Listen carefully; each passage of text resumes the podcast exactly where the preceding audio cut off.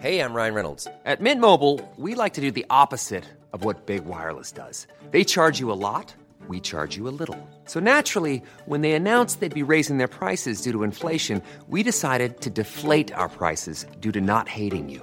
That's right. We're cutting the price of Mint Unlimited from $30 a month to just $15 a month. Give it a try at mintmobile.com slash switch. $45 upfront for three months plus taxes and fees. Promo rate for new customers for limited time. Unlimited more than 40 gigabytes per month. Slows. Full terms at mintmobile.com.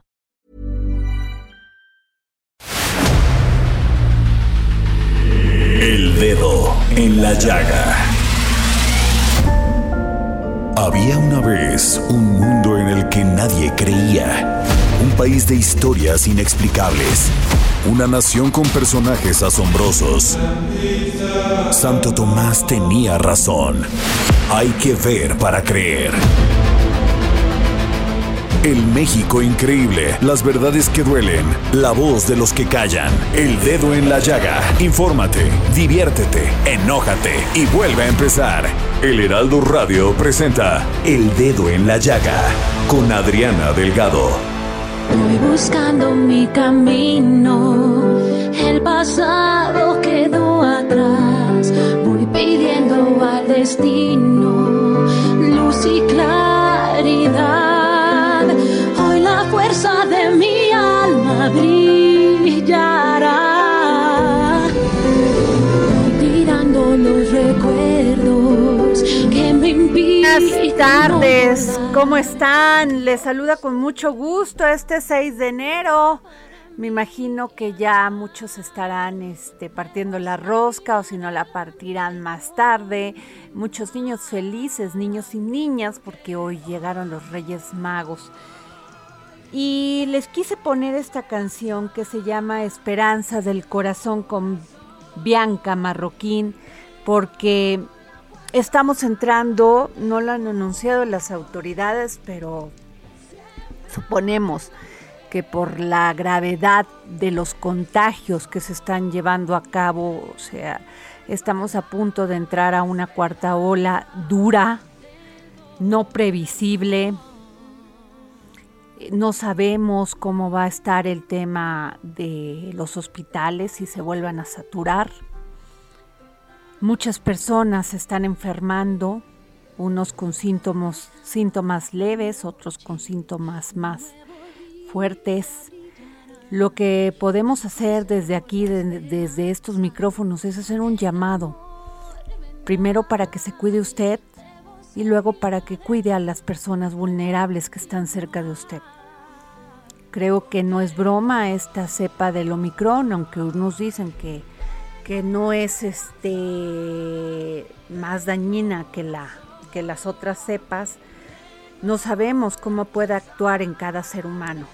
Es por eso que tenemos que tener cuidado, tenemos que tener una sana distancia, tenemos que lavarnos las manos, tenemos que usar otra vez el cubre- cubrebocas, se habían relajado las medidas y lo entiendo porque muchas personas necesitan volver a sus trabajos, necesitan volver a abrir sus negocios, volver a generar empleo, otros ganar su, su quincena, su mensualidad, en, sí, en fin, ganarnos el alimento todos los días, como lo hacemos muchos mexicanos, pero sin embargo el llamado es para que mantengamos las medidas necesarias y suficientes para cuidarnos. No podemos llegar a esta escala que llegamos en, en octubre, donde no había hospitales, donde no hay medicamentos. Recuerden, porque aunque el gobierno diga que, que ya no va a haber escasez de medicamentos, sigue la escasez de medicamentos para aquellas personas vulnerables. Tengamos un, pos- un poquito de conciencia. La enfermedad, cuidarnos, no es barato. Muchas personas está- están pasando por crisis económicas. Entonces, la única manera para poder combatir esto es cuidarnos. Sana distancia, no dejen su cubrebocas, limpien las partes este, donde se sienten, donde coman, traten de tener esta sana distancia, échenle alcoholito, gel, eh, en fin, tengamos todas las medidas de precaución. Y tenemos que tener esperanza del corazón.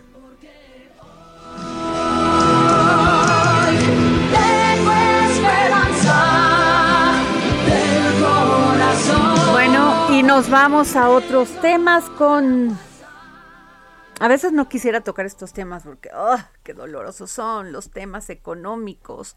Saber que por un lado nos dicen que vamos bien, por otro lado, pues las cifras son las cifras y qué más quisiéramos que decir que todo está bien, como a veces quiere el gobierno, pero pues no se puede cuando las cifras nos, nos, nos revelan la realidad. Y tengo en la línea a Mauricio Flores, periodista especializado en temas económicos y financieros, y a nuestro querido Samuel Prieto, periodista y documentalista. Muy buenas tardes, compañeros.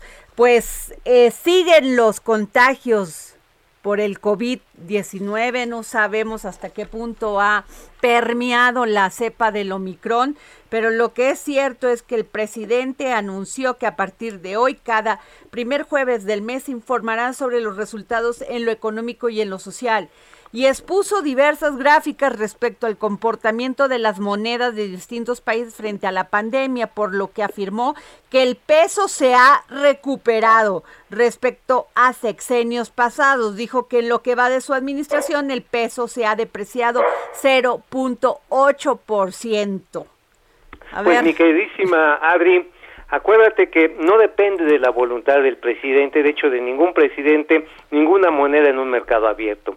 El presidente sigue jugando con fuego y con una estadística dudosa, porque si hacemos la deflactación en cuanto a inflación, sí nos va mal. Sí nos va mal cuando hacemos una, una depreciación comparada con el crecimiento de los precios. México tiene inflaciones muy por arriba de las de sus principales socios comerciales y por lo tanto ahí sí salimos muy raspados. Eh, y ciertamente si algo ha respondido de alguna manera, de alguna manera a que la depreciación no haya sido todavía mayor, Depende, por un lado, de algo que también presumió el presidente, pero no es tampoco éxito de ningún gobierno, ¿eh? no de este, de ningún gobierno. Las remesas que los paisanos mandan con mucho sacrificio y que no reflejan otra cosa más que la incapacidad del sistema productivo en su conjunto de darle futuro a los mexicanos en su propia claro, porque además muchas familias que son de este eh, pues, toda esta zona de Michoacán, de Guanajuato, bueno, ya toda la migración que tenemos finalmente hacia Estados Unidos se refleja en esto. Llegan los pobres paisanos a Estados Unidos a trabajar en condiciones a veces muy difíciles y como ven que aquí no hay empleo y no hay manera de generar este, de obtener los medicamentos que necesitan las personas, sobre todo las vulnerables por enfermedades como la diabetes y muchos cáncer, pues tienen que mandar todo su dinero. A final de cuentas, y que se va para consumo, mi queridísima. Totalmente. sí, amiga, se va para allá, se va para el consumo, no para formar patrimonio. Claro, o sea, ahorita la gente se lo está gastando para cuidarse, para curarse en hospitales. Gracias a eso no hubo más muertes. Samuel Prieto. Eh, en efecto, ¿qué tal? Muy buenas tardes a ambos. Eh, el asunto de los eh, el asunto de los medicamentos está bastante complicado y particularmente hay cifras que ayudan un poco a entender eh, ¿De qué tamaño es todavía el, el, gran problema que tenemos? Eh, hoy sabemos que de las 583 claves de medicinas que ya se solicitaron para el primer semestre del año, apenas se lograron contratos por 318. Es decir, que de las 265 restantes, pues no vamos a tener medicamentos todavía. Todavía vamos a tener un severo problema de falta de medicamentos en el sector público. Y eso, amén de que de cualquier manera la operación de UNOPS en México ha demostrado no ser tan, eh, tan eficiente. Tan es así que se siguen dando eh, contratos eh, directos a, otros proveedores hasta por 72 mil millones de pesos. Entonces, ya no entendí la situación, Samuel. No se supone que les quitamos los contratos a estas empresas farmacéuticas por esquemas de corrupción, porque no, este, pues dejaban, aprovechaban la situación y se aprovechaban de los mexicanos y y en, en, este y salió el gobierno federal a comprar medicinas al extranjero y nomás seguimos sin desabasto. Y pues mira, Adri, acabas de mencionar al principio de que pues hay temas que los datos, la realidad muestra otra cosa muy distinto al discurso oficial. Las distribuidoras, las operadoras logísticas que pues antes hacían un suministro del 98%, eh, estoy hablando del perro maldito asqueroso peridoneo liberal. Ajá, 98% promedio de suministro en todo el sistema público de salud. Hoy estamos a menos del 60%, porque no es solamente lo que falló para la compra del 2022, como atinadamente dijo Samuel, sino también lo que ya tenemos atrasado del 21 y del 19. Es decir, esto ya se volvió un problema crónico, y yo diría crónico degenerativo en, la, en el léxico médico, porque lo que estamos viendo es que, por ejemplo, el caso de la corrupción. Bueno, Resulta que hoy por hoy el 70%, como lo decían, son adquisiciones directas, pero ahí les va. El precio ponderado por cada pieza de medicamentos, que por cierto se compran menos, estamos comprando mucho menos que entonces, que hace tres años, cuatro años, aumentó del 2019 a las cifras que se tienen disponibles de noviembre del año, desde el año pasado, del 21, nada más ni nada menos que 30% repito, 30%, o sea, ni más transparente, ni ahorros y muy probablemente también con corrupción. Samuel. Lo cual significaría entonces que de cualquier manera estaríamos volviendo a vivir la película de la que estábamos tratando de, escapar. Es decir, eh, se decía que el asunto de la corrupción tenía que ver con los altos precios. Hoy se está viendo que, que, de todos modos no es así. Estamos pagando más por los, los medicamentos amén de que además están faltando. Entonces, eh, ¿qué va a pasar? ¿Que vamos a regresar a la película anterior? Muy seguramente, y entonces habrá que ir pensando en volver a tener diálogos con aquellos laboratorios y aquellas eh, distribuidoras que quedaron a un lado en el proceso para volver a comprar ahí mismo. Esa es la gran paradoja. Claro. Y además agregar el costo de distribución, este aumento de 30% que hablaba, que es un dato que da a conocer INEFAM, el Instituto México de, de Investigación Farmacéutica, que eso es solamente el producto como tal. A esto hay que agregarle la entrega en el almacén y luego del almacén llevarlo hasta la última clínica. Esto es un aumento que ponderadamente debe estar ya acumulado del 40%. Entonces, sí, y eso, y, y, además considerando, mi querido Mau, que este, está, ha hecho anuncios públicos muy importantes con respecto a que ahora será el ejército y la Guardia Nacional quienes se encarguen de eso. Sí, pero el tema deja, que además no son de seguridad. pero dejen, dejen el tema de la distribución. Híjole, el tema de tenerlos de abastecer. O sea, el tema es que no tenemos medicamento y el presidente incluso se acuerdan que dijo que él se iba a dejar de llamar Andrés Manuel López Obrador, pero que ya no iba a haber desabasto. Hoy el presidente informó que tendría una reunión con los funcionarios de salud para tratar temas relacionados con el abasto y gratuidad de los medicamentos y refirió que sus compromisos es que para diciembre, bueno, o sea, para el sistema de salud esté consolidado, que, que en diciembre ya debería estar consolidado en las mejores condiciones. Pero bueno, ¿ustedes qué creen? ¿Que pueda hacer esto? Pues mira, yo haría una pregunta, este, yo haría una pregunta muy puntual. Eh, si ya no se va a llamar Andrés Manuel, ¿cómo lo llamamos? No, bueno, pues ahí no, mejor, nosotros mejor ni le ponemos porque es nuestro presidente, no le podemos faltar el respeto. Pero lo que sí es una realidad, que luego él se enoja en las mañaneras que lo mencionemos, es que hay desabasto. Es, mira, y mira, el día de hoy termina lo que le llaman una investigación de mercado que hicieron al vapor, que empezaron apenas el martes pasado, mi queridísima Adri, se lo estoy dando como exclusiva, en la que se pretende comprar así de manera desesperada cerca de 427 millones de piezas con cerca de 410 claves médicas. Pero ya es así, a ver, ¿quién me vende? ¿A qué precio? A ver, ¿a quién? ¿Quién? No, pues es otra vez lo mismo. No, es, no, eso es peor. Porque antes había un proceso de subasta a la inversa, se garantizaba la entrega y mira, si hubiese, hubiese existido corrupción, como lo dijo el presidente López Obrador, si hubieran actuado, hubieran enchiquerado a los responsables. Claro, es que es, lo que yo no entiendo. Les, este, le, o sea, a ver, por la vía judicial, a ver, señor, usted ha abusado del, de la buena fe del gobierno y le hemos entregado tan, o sea, tanto dinero le hemos dado y tanta corrupción hay. Bueno, pues ahí están los, ahí están los juzgados, están las demandas, están los procesos judiciales, ¿o no, Samuel? O administrativos. Claro. administrativos también. Y además a eso habrá que hacer notar también que el dinero es tal vez la parte menos importante de las muy importantes en un asunto como este. Es decir, la calidad de los medicamentos también tendría que jugar un, rol fundamental a la hora de la toma de decisiones, ¿no? Eh, Sí, actualmente se habla, por ejemplo, de medicamentos que son genéricos intercambiables, que muchas empresas pueden hacerlos.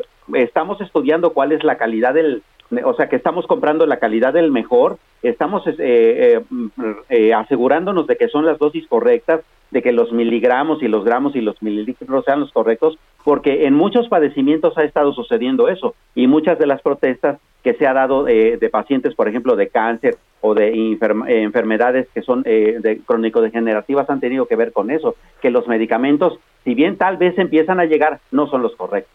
no, bueno, esto va a ser un problema porque además ahí viene la otra ola de contagios y esta creo que va a ser tres veces más terrible que la que todas las que hemos pasado, ¿eh? Pues la cuarta ola, perdón. Pues las vacunas, hablando precisamente de la cuarta ola, pues hoy tenemos eh, una falta de transparencia total de los contratos, están reservados, no sabemos a quiénes se le han comprado, solamente supimos que se le canceló a, a Cancino, que había prometido suministrar 60 millones de dosis, este nada más suministró más o menos 15 millones, y por lo tanto este se le canceló. Pero ahí afuera no sabemos si se va a comprar Pfizer. Oye, pero te voy a decir una cosa, de, este Mauricio, la vacuna Cancino no está siendo reconocida por las autoridades de aeronáutica en Estados Unidos. ¿A qué me refiero?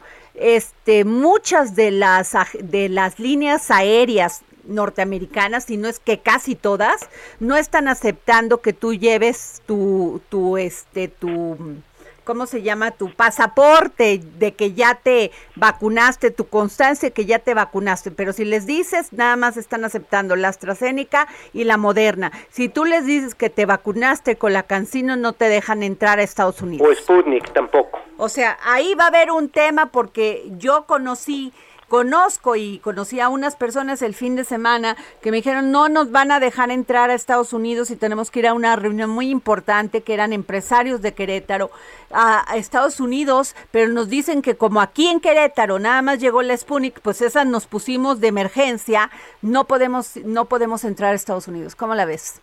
Bueno, finalmente estas limitaciones que establece la Organización Mundial de la Salud, bueno, también va a tener repercusiones con esta vacuna, el, biológico Abdala, que no tiene ninguna certificación, pero que México ya aprobó. No, la OMS no la ha aprobado. No, pero aquí México ya le dio palomazo la COFEPRIS hace una semana diciendo que pues órale, pues sí, sí se la pueden es que poner. Yo a veces creo que engañan mucho al presidente. Este... O sea, no le dicen la verdad. Porque como una vacuna que no ha sido autorizada por la OMS, no ha sido certificada por la OMS, que se supone que tiene a los bacteriólogos, a los científicos, a los doctores más prominentes del mundo. Nada más. Nada, más. Y fíjate que ahí hay un punto que hay que destacar en el caso de las vacunas. Se supone que habría algo así como 20 mil millones de pesos para comprar los refuerzos. Este, está la vacuna patria que ni siquiera está hecha en México, pero son laboratorios, pues digamos, con mayor trascendencia, entre ellos no, y los científicos que están detrás de ella son el, el instituto este... Sinai, Mont Sinai. sí, el, y el de Nueva York, el, el Sinaí. Mont Sinai. sí. Eh, y podemos haber invertido desde un principio en desarrollar en desarrollar nuestra propia base y protocolo de una vacuna. Le hubieran puesto, si quieren, Huitzilopochtli, que sacó, le hubieran puesto, no sé, la tarjeta del presidente, lo que hubieran querido. Lo hubiéramos podido desarrollar y no lo desarrollamos y gastamos en cosas que no están resolviendo. En fin, pasemos a otro tema. A ver, los autos, la una de las industrias que más se vio afectada este año pasado fue sin duda no solamente por la escasez de los semiconductores, de los chips, sino por muchas otras situaciones de las agencias de, de, coches que son las que venden la, la, cara al público para que utilizan las, las grandes empresas de fabricación de automóviles, pues se mantuvieron cerradas y sin embargo siguieron pagando empleos sin obtener ningún, este, ninguna venta. Y luego, pues la situación de los autos chocolates, Samuel Prieto. Eh, sí, claro, esa es una eh, situación bien complicada. Mira, hablando en números, eh, terminando ya el cierre de 2021, en este país se vendieron un millón catorce mil seiscientos ochenta vehículos ligeros. Vehículos ligeros se refiere a coches, a camionetas, a esas cosas que no son camiones, ¿no? Son un millón catorce mil seiscientos ochenta, que son 6.8% más apenas que los vendidos en 2020. Pero aún así, estamos hablando de un 23% menos de lo que se vendía previo a la pandemia. Es decir, esta industria está verdaderamente ahorcada todavía. Y como bien comentas, esto también tiene que ver con el asunto de que eh, hay un problema con el mercado de los chips. Cada automóvil, por pequeño que sea, utiliza eh, por lo menos 211 chips en toda su ingeniería. O sea, e, es, así, así de complicado el asunto. Y más aún, el asunto este de los automóviles chocolates que ya no nada más en la frontera, sino también en algunos eh, estados del centro y occidente del país están empezando a regularizarse y eso pues es un golpe mortal para la para una industria tan importante como la automotriz en México. Y fíjate, Adri, que habíamos visto esta película ya con Vicente Fox. Cuando el populismo quiere hacer de las suyas, hace de las suyas. Quiero recordar el año 2006, en el que se vendieron un millón cuatrocientas mil unidades de auto chocolate y solamente 846 mil vehículos nuevos. En ese momento se carcachizó el parque, el parque vehicular. Muchos de esos vehículos eran y siguen siendo usados a veces por el crimen organizado, con grandes problemas de contaminación. Y mira, eh, no quiero verme peyorativo, pero algunas personas por Twitter cuando hice comentarios sobre estas cifras me decían, no, no, pero es que los coches este, chocolates son bien fáciles, nada más se les da una afinada y ya. No, no, señores, los vehículos de cuando menos desde hace 25 años, son vehículos que están programados para una rápida destrucción. Y vehículos de más de 10 años, que es el, eh, digamos, donde entraría, entraría el, catálogo de autos Savage, así digamos, es el catálogo propiamente de importación, pues resulta que en ese sentido, pues son vehículos que ya son para la basura, punto, para la basura, deberían estar siendo reciclados, pero aquí se están volviendo a usar con todas esas problemáticas adjuntas. Oigan, y qué difícil el tema de la delincuencia, ¿eh? Lo que acaba de pasar en Zacatecas, de dejarle una camioneta al gobernador de Zacatecas, David Monreal, enfrente de Palacio de Gobierno con seis muertos, es terrible. Uf, ¿qué decir? ¿Qué decir, Samuel? Vaya, terrible. Eh, de hecho, ya la, el, el propio gobierno federal este, acaba ya de, bueno, no acaba, pero sí hace unos minutos, de anunciar que va a enviar este, elementos eh, adicionales de la Guardia Nacional para poder este, enfrentar allá el, clima de el clima de gran violencia que se está viviendo en este estado, pero en este particular eh, suceso específico eh, estamos hablando justamente de cómo la delincuencia organizada tiene tal este está tan engallada que puede retar al poder de esa manera eso está y eso terrible, es muy preocupante. Terrible y también eh, déjenme antes de, que iniciara nuestro programa estaba escuchando a nuestro compañero Salvador García Soto que eh, Alejandro Encinas no recibe y no recibe a las madres buscadoras de sus hijos desaparecidos en Sonora. Es terrible, oigan, o sea, aparte de todo lo que sufren esas mujeres buscando a sus hijos, aunado a eso, la poca, la poca solidaridad del gobierno federal, man. Fíjate que en ese sentido, Adri, eh, México, cuando menos en buena parte de, de su territorio, es territorio de disputa de diversos cárteles, el cártel Jalisco Nueva Generación, eh, lo que queda del cártel de Sinaloa, las franquicias, que hoy tienen como principal maldad no solamente ser trasiego a los Estados Unidos, sino vender en el mercado mexicano. Y esto, ese es el gran problema, porque además se extienden sus ramificaciones, sus unidades eh, distribuidoras operan para el mercado del secuestro, de la extorsión, del cobro de piso y por supuesto también para el robo de cualquier cosa. Bueno, pues les agradezco compañeros Mauricio Flores y Samuel Prieto que nos hayan tomado la llamada para el dedo en la llaga y nos hayan dado sus oportunos comentarios. Gracias a ti, Un abrazo. Un beso, feliz Día de Reyes. Nos vamos a un corte.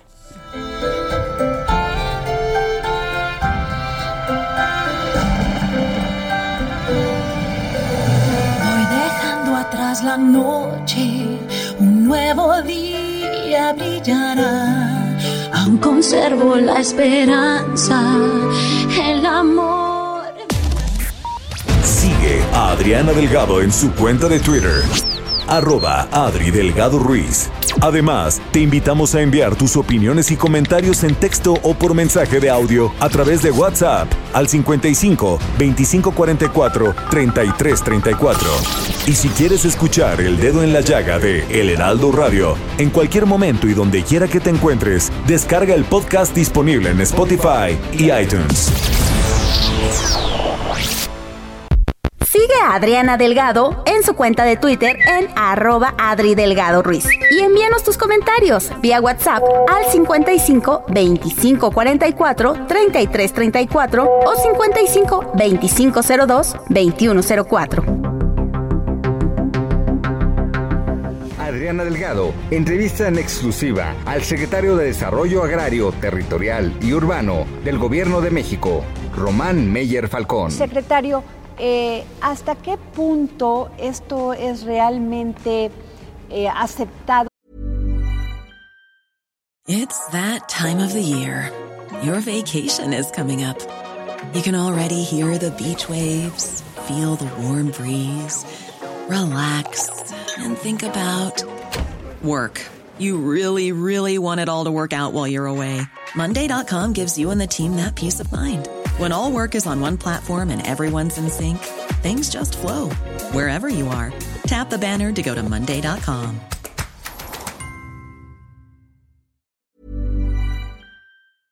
Por los gobiernos locales, porque muchos gobiernos locales, hablando de, de gobiernos estatales, contratan a sus propios arquitectos, a sus propios despachos de ingeniería y les dan las obras sin ningún protocolo que tienen que seguir tanto en lo jurídico, tanto en lo de infraestructura, en nada. ¿Cómo a llevarlos a todos a que asuman esta responsabilidad de generar un mismo esquema para todos? Yo creo que tratando de transparentar en la medida posible todos los procesos. Es la forma más segura de poder garantizar en la medida de lo posible el éxito de la planeación, haciéndolos transparentes haciéndolos de conocimiento público y de debate público y de crítica pública, claro. Jueves a las 11 de la noche, El Dedo en la Llaga por Heraldo Televisión. Voy buscando mi Sí es, no se pierdan hoy a las 11 de la noche eh, la entrevista que le realicé al secretario Román Meyer, secretario de Agrario, Territorio y Urbano muy interesante porque no sé si ustedes saben, pero el 80% de los municipios de este país simplemente no, no siguen un protocolo, porque o sí hay, pero no lo siguen, para generar identidad urbana, para generar dignidad urbana, en fin, todo es de chocolate, mole, manteca, de todo. O sea, de acuerdo a cómo les dé su sexenio, ellos contra su trienio y sexenio contratan a sus arquitectos, a sus ingenieros, obras que se caen, obras que no sirven para nada, obras que quedan inconclusas o son inservibles. Este es un gran problema de México y que además ocupan el dinero de todos los mexicanos. Esa es la terrible situación en México, por eso deben de escucharla. Y bueno, hoy es día del enfermero y de la enfermera. Yo les quiero mandar un gran saludo y una gran felicitación porque gracias a ustedes eh, es posible que hayamos pasado esta pandemia de una manera más amable. Eh, ustedes pueden ver en, en, el Twitter o en sus redes sociales enfermeros que les prestan sus teléfonos a, a, familiares de un, de un paciente grave y les dicen llame usted a sus, a sus otros pacientes para decirles en qué condiciones está su, la persona que acaba de ingresar aquí al hospital. En fin, además de su amabilidad, de su profesionalismo. Gracias, muchísimas gracias por estar presente y acompañándonos en estos terribles momentos de pandemia. Gracias a los enfermeros y a las enfermeras de este país. Y bueno, eh, déjenme decirles que tenemos dos libros, porque aquí en El Dedo en la Llaga es el único programa de la televisión y de la radio, de la televisión y la radio, me quedé con la televisión, de la radio que regalamos todos los días libros. Y aquí hay uno que se llama Borrosa y Mago Mundi, de Pura López Colomé. Aquí está para aquellos que me manden y aquellas que nos manden una, un Twitter, arroba Adri Delgado Ruiz, se lo van a llevar. Y el otro libro es Sucún Felipe, de Felipe Carrillo Puerto y la Revolución Maya de Yucatán. No, perdón, lo dije todo mal. Fíjate nada más, Jorge Sandoval, lo que es andar a las carreras. No, es de Armando Bartra y es Sucún, un Felipe. Felipe Carrillo Puerto y la Revolución Maya de Yucatán. Pido una disculpa, pero pues es que me, pasan mal escritas las cosas, ¿eh? O sea, en fin. Entonces, este, bueno, y nos vamos con, estamos, hemos tocado durante toda esta semana el tema de la adicción a los videojuegos. Y el presidente Andrés Manuel López Obrador el día de ayer mencionó lo grave que los que sea que los santos reyes sigan trayéndole a los niños videojuegos y sobre todo videojuegos con violencia, ¿no? Porque estos videojuegos, todos sus, todo, toda su temática es la violencia. Entonces le pedimos desde, nos estamos comunicando desde México a Barcelona, España, con un especialista de primer nivel, con la psicóloga clínica especialista en niños y adolescentes del Centro de Salud Mental Infantil Juvenil Hermanas Hospitalarias, la doctora Lorena Delgado. Muy buenas tardes, doctora. Hola, buenas tardes. Un saludo. Doctora. Un placer estar con ustedes esta tarde. Muchas gracias, doctora. No sé si el, el, el, problema que estamos viendo aquí en México sea tan grave también en España, pero lo que sí me queda claro es que la OMS dijo que ya el tema de la adicción a los videojuegos juegos es un tema de trastorno mental. Bueno, la, adicción de los niños al móvil y las consolas, al juego online, es una realidad para muchas familias, no solo en México, sino supongo también en España y alrededor del mundo. Y creo que gestionar el tiempo y el uso de que hacen los niños de este móvil y de las pantallas es una necesidad.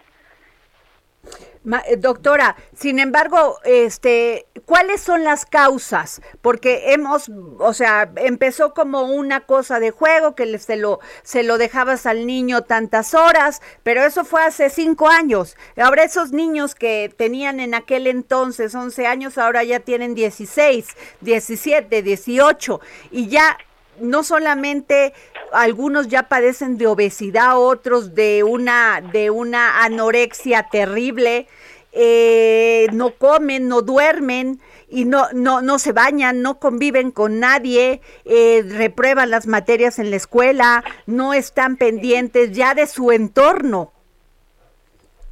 Sí, sí, eh, se puede hablar de una adicción o dependencia cuando el niño se centra solo en esa, en esa actividad ya sea jugar a la consola, ordenador o chatear, o pierde el control sobre el tiempo con el que está conectado, ¿eh? cuando ya tiene efectos en la vida académica y, y en la vida familiar. Tiene efectos negativos como la interrupción del sueño, una sobreestimulación de la atención que puede provocar trastornos en la concentración, en el aprendizaje o en la impulsividad también puede haber una subestimulación intelectual que impide que el cerebro se despliegue en todo su potencial. O, eh, como ha dicho antes, también un estilo de vida sedentario que bueno puede conllevar a mayor obesidad infantil y riesgo cardiovascular, aparte de problemas de salud ocular o miopía. Pero bueno, no se trata de decir de los detractores o o los defensores de las eh, nuevas tecnologías, porque ya han venido y están para quedarse.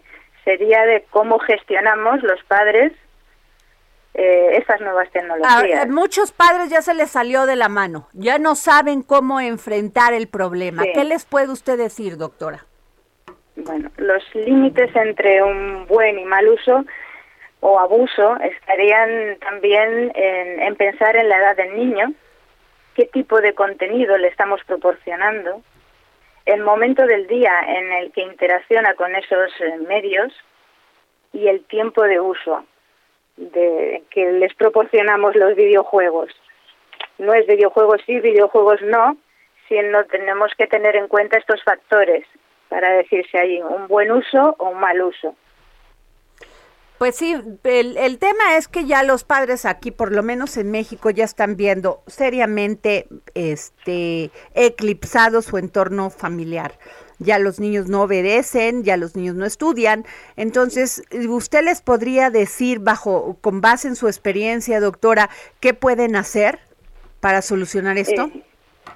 Eh, yo hablaría de cómo prevenir un poco los riesgos, ¿no? Ajá primero hay que tenemos que pensar que nosotros también somos un modelo para nuestros hijos. Y si nosotros somos los primeros que nos quedamos pegados al móvil o ordenador, también tenemos que pensar que estamos dando un mal ejemplo a nuestros hijos. Eh, pensar en qué juegos elegimos, porque los juegos se los compramos nosotros y tienen que ser adecuados a la edad del niño. Fijarse en las carátulas, que tienen la obligación de incluir la, edad recomendada como los eh, iconos descriptivos del contenido.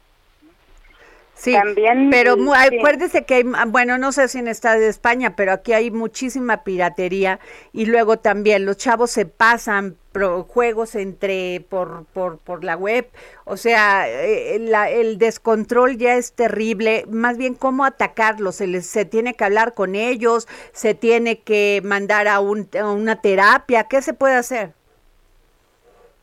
Bueno, el, cuando el, el momento que vemos la familia que ya de descontrol, sí se puede recurrir a un especialista pero el principal trabajo yo creo que también está en los padres en trabajar con los padres que puedan establecer límites, horarios, en como he dicho que seamos un modelo también para nuestros hijos, que no a veces también es una molestia y es eh, el, educar. Claro. Y preferimos dejarlos solos junto al ordenador o televisión. Claro.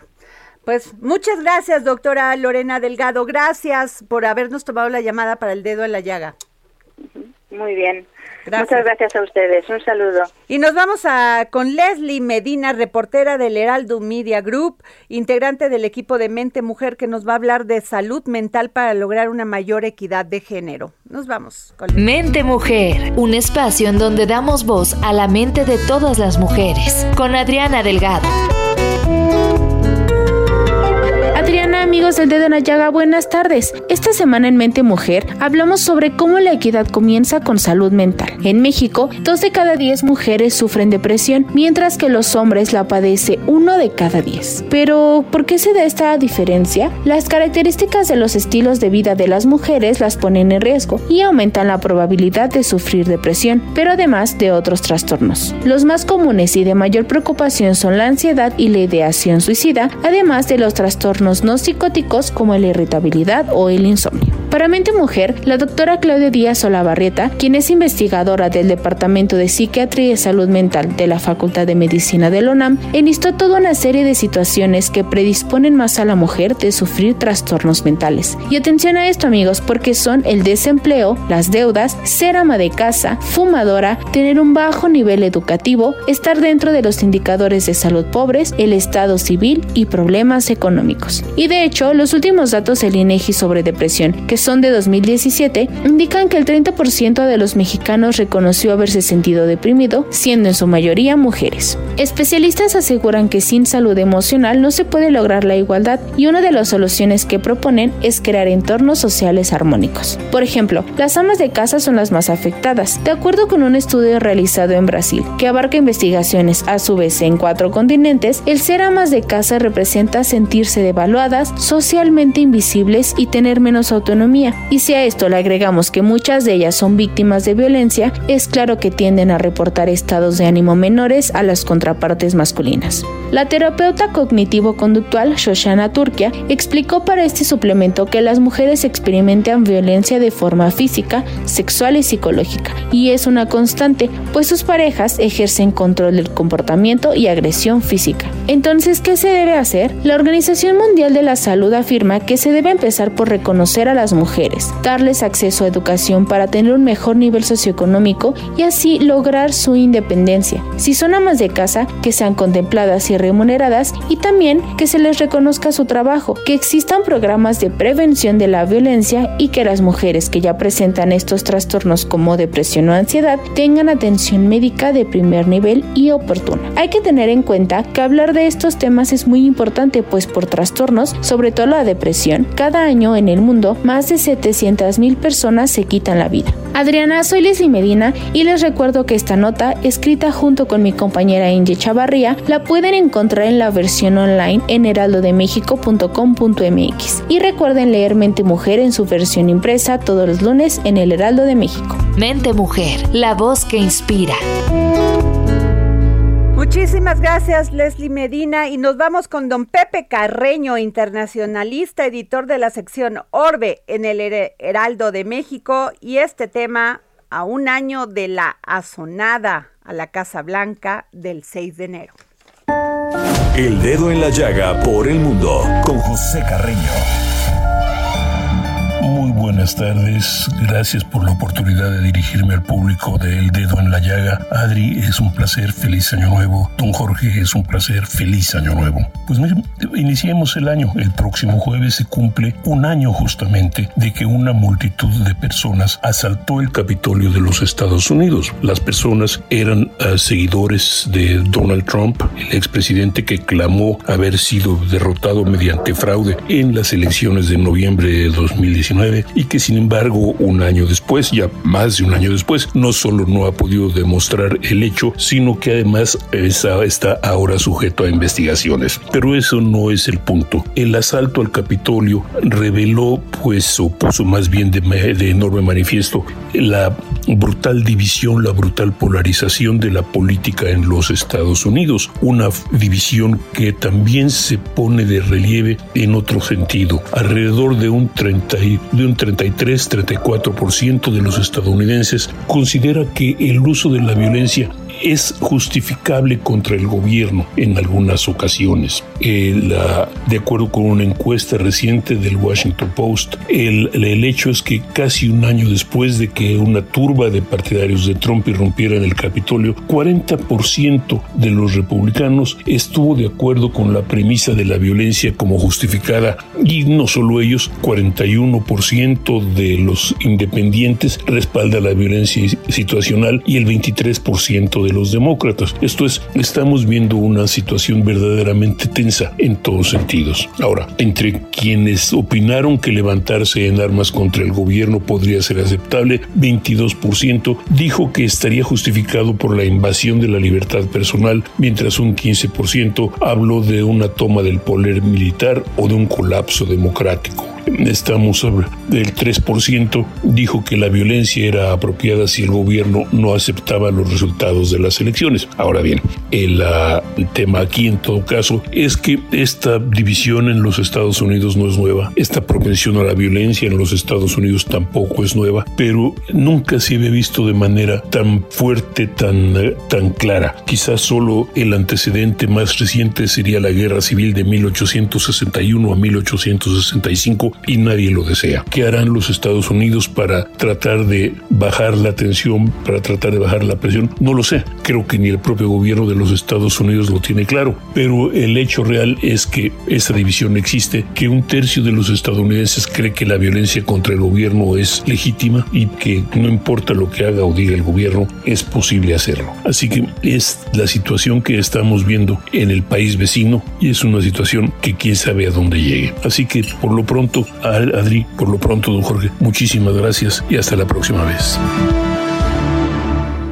Bueno, y ahora el momento más esperado de los jueves es el de Exxon a promotor cultural que nos trae este libro que se llama En otro país del autor David Constantin, Constantin Y hay un ejemplar de regalo a todos aquellos que me manden un mensaje a arroba Adri Delgado Ruiz, se lo van a llevar. Este libro en otro país del autor David Constantin.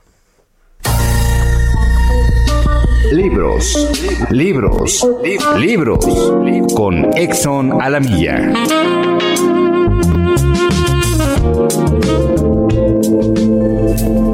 Gracias, Adriana. Audiencia del dedo en la llaga. Libros del asteroide lanza el libro En otro país de David Constantine. Un hombre casado desde hace décadas recibe una extraña noticia. Lejos, en otro país, han hallado el cuerpo de la que fue su novia en la adolescencia, fallecida en un trágico accidente en los Alpes cuando él la acompañaba. El hielo ha conservado intacto su cadáver. Así arranca la primera de estas historias, situadas en aislados parajes naturales o en acogedoras salas de estar o en grises rascacielos, en las que la verdadera protagonista es el alma de unos personajes que se enfrentan a la soledad, la vulnerabilidad o la pérdida, mientras sus vidas transitan entre lo cotidiano y lo trascendental. Adriana querida y audiencia del dedo en la llaga, David Constantine está considerado un virtuoso del cuento inglés actual, uno de los autores más exquisitamente sensibles, tanto por la delicadeza de su prosa como por la intrépida hondura de los temas que aborda. Traducidos por primera vez al español, por Libros del Asteroide. Los relatos de esta selección elegidos entre una prolífica y sólida obra construida durante más de 30 años son una muestra del extraordinario universo literario del autor, su rico imaginario y la precisión de sus palabras y diálogos, donde lo más valioso es justamente lo que no queda dicho. Realza de forma trágica y hermosa al ser humano. Hay una gran diversidad de personajes, pero hay un hilo común de sufrimiento y dignidad silenciosos que los une a todos. La impecable elocuencia y el imaginario poético del autor realzan lo trágico y lo hermoso en la experiencia de cada uno de ellos. Radio Escuchas del Dedo en la Llaga. Tenemos un ejemplar de este libro para la primera persona que escriba a Adri Delgado Ruiz. Muchas gracias Adriana. Nos saludamos con más historias la próxima semana.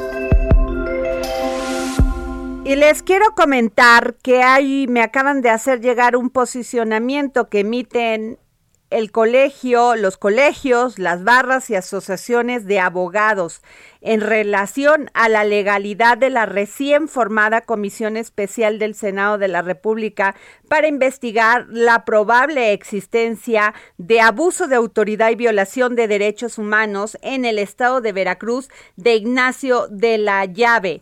Y dicha comisión se conforma por las de la siguiente manera por el presidente de la comisión Dante Delgado, secretario Eduardo Ramírez de Morena, Yulén Rementería del PAN, Beatriz Paredes del PRI, Raúl Bolaños del Verde Ecologista y Miguel Ángel Mancera del PRD y Sacil de León del PES.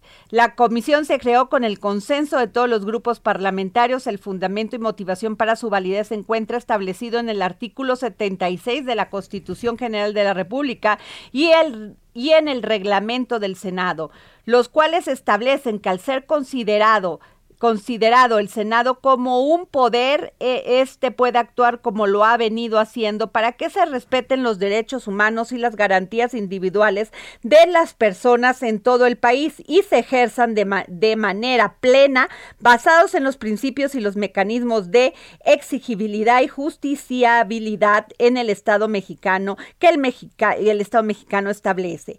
Las entidades federativas que componen el territorio nacional deben respetar respetar y proteger esas normas para que garanticen constitucionalmente estos derechos humanos. Como abogados organizados de México estamos comprometidos con la Constitución, los derechos humanos, la razón y la justicia. En el caso de José Manuel del Río Virgen, secretario técnico de la Jucopo del Senado de la República, al igual que en otras personas detenidas en Veracruz, no, sola, no solo en el Estado, sino también en todo el país, nos pronunciamos porque se juzgue con independencia e imparcialidad y desde luego con profundo respeto a los derechos humanos, al principio de presunción de inocencia y al debido proceso. Firma el maestro Gilberto Farías Morales, presidente del, presidente del Colegio Nacional de Abogados Penalistas, la maestra Roxana Herrera Telles, presidenta de la Barra Estatal de Abogados Líderes de Baja California Asociación Civil, y firma la doctora Xochil de Labra Monreal, presidenta de la Unión Internacional de Mujeres Líderes de Derecho ACE. Ahí les dejo este comunicado, este posicionamiento que emite el los colegios, barras y asociaciones de abogados. Y bueno, pues muchas gracias. Esto fue el dedo en la llaga y como les dije al principio, por favor, a cuidarnos, a ponernos el cubrebocas, a la sana distancia, a lavarnos las manos o ponernos gel, lo que usted desee, pero bajar esta incidencia de contagios que hay que ha subido durante esta semana pasada y esta. Y acuérdense, no podemos saturar los hospitales porque no hay camas, no tenemos desgraciadamente camas para todo mundo, desgraciadamente, y no hay medicamentos. Así que por favor, a cuidarse. Hasta luego.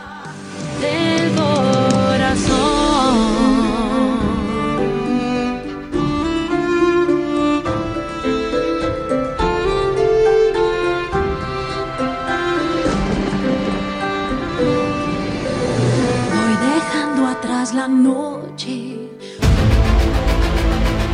El Heraldo Radio presentó El Dedo en la Llaga con Adriana Delgado.